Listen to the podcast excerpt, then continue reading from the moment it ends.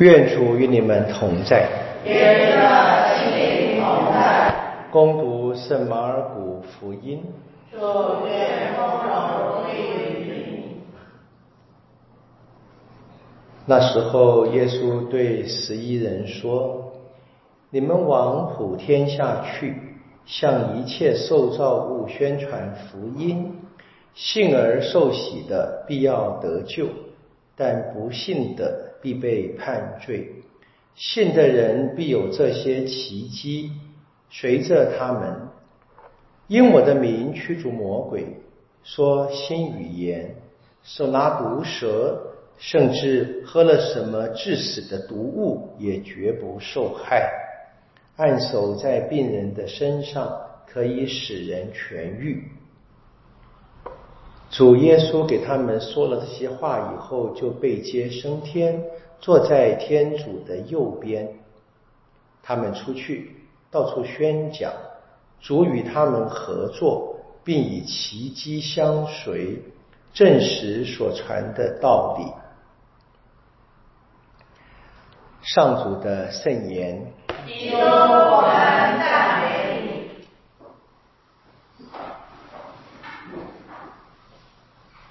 我们今天庆祝圣马尔谷庆日，那么教会就是相信这是第一位福音的作者，我们称他为圣史啊，神圣的历史作家嘛，这样子啊，圣史把这个耶稣的故事、耶稣历史传给我们。我们当然知道，并不是一个客观的历史，而是一个信仰反省后的结果。那马尔谷在初期教会应该是第一人，至少我们目前教会所公开接受的，呃，圣神灵感的正典的第一人啊，写下了福音的作品。我们很难去定断，因为初期教会有非常多的基督徒写作品，很多人写福音的故事。那么教会呢，只接受这四本，倒不是说别的呃作品写的不对或者是错误，而是教会小心的。啊，尽量去拿掉那些过度渲染啊，就是甚至说有点那个吹嘘的样子的啊拿掉。那教会还是保持着非常的呃冷静或者是平和的态度去面对呃耶稣的故事，面对我们的信仰啊，倒不是非要每一次都绷的这个紧紧的，或者说嗨到高点，倒不见得啊。那这是我们听的福音的故事。是耶稣的生命。那么我们要传福音，就是传这个。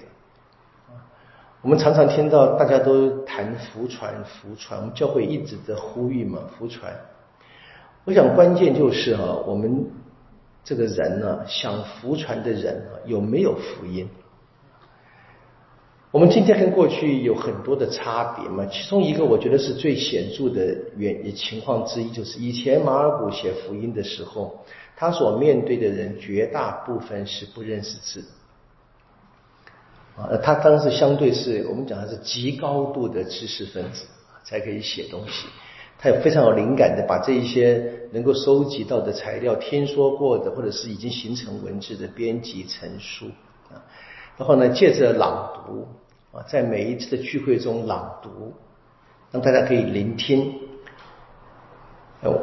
很多学者相信呢，就是马尔谷福音写那么短是刻意的啊，倒不是他资料不足，很可能是刻意，就是让当时的人在聚会的时候啊，他们大概组织天的聚会大概是一早上，甚至于一整天，我们现在很难去估计，大概一一上午都跑不掉的了。我们到今天可以看见很多偏远地方还是可以为了星期天啊庆祝一上午的。我们今天在都会地区。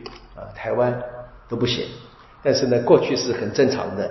所以，如果是一个上午的话，你想想看啊，马尔谷福音就读一遍了，就可以让人朗读一遍了，大概两个半小时左右。各位可以试试看，我没有骗你们，两小时可以可以朗读一遍。那如果说他们是来听故事的人，那故事就相当于我们看电影嘛，看电影差不多了啊，就是，而且故事因为写的生动啊。所以听完了完整的故事以后，他回家，不论去哪里，啊，那么他回家可以告诉大家，我今天听一个很棒的故事。然后这故事呢，深深影响了我，他就可以跟朋友们分享一下，他还记得什么？当然不会全部记得嘛，但是也不可能全部忘记，这可以讲。我我想这是最早的、最早的福传的方式，最早的。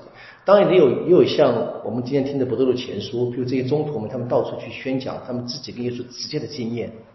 但是成了作品以后，那些中途们都已经过去了。马尔谷我们也认为应该是第二代甚至第三代的基督徒了啊，很晚的。如果我们稍微把这个呃。怎么讲学术化一点的话，不要直接把它就连接到这一个巴尔纳伯的那一个亲戚马尔古的话，或者博多多的爱子那个马尔古的话，那他应该是比较很很晚期的啊，所以他也是收集了听过的故事，收集了写成的文字的故事，他编辑，然后呢，在他之后，人们就比以前的人可能更容易了啊，以前是靠跟耶稣直接来往的人，他们的直接的经验，那当然更生动。他们生命的经验，那之后呢？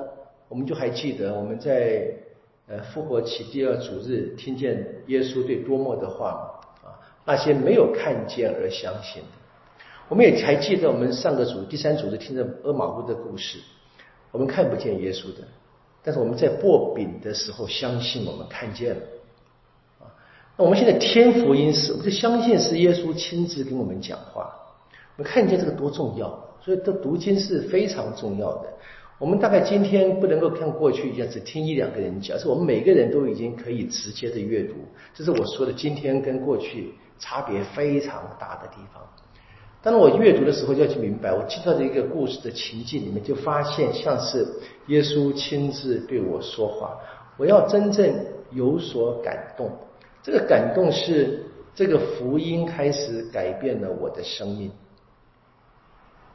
我们读的刚才的马古的结尾是出去教会的门徒们出去宣讲时，主跟他们同在，我常常用奇迹证明啊，证明什么？证明耶稣跟他们同在，证明他们所宣讲的是真实的。那奇迹当然过去可能比较是在于驱魔跟治病啊，那么到今天我们大概到了现在很多事情可以靠自然科学、医学可以解决的时候呢，我们大概更好的一个奇迹是我们真的敢。坚持我们的信仰道理，呃，我们真正坚持这个信仰道理，我们其实知道我们是很少数。我常常想这个事情，我要把这个教会的人数，我这个十六点七亿的天主教徒，我要把它割下来。它当然是个统计数字上的事实。我们得问的是，还有多少人是真正的坚持这个信仰，在生活里面表表达出来的？那一般的简单的说法是十分之一嘛。十分之一，我想可能都已经有点乐观了吧。但是这个并不重要，而且并并不会让伤害我们的相信的福音的真理。刚好是相反的，如果有人有十分之一的人能够这样的按着这个信仰的生活工作就行了。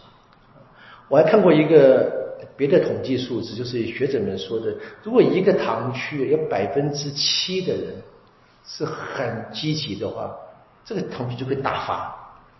百分之七，当然这个不仅仅是说这个什么外面做一些服传工作怎么样，而是真正的愿意按着这个信仰的态度。我们认识我们从历史里面传给我们的信仰啊，除了礼仪之外，就是圣经。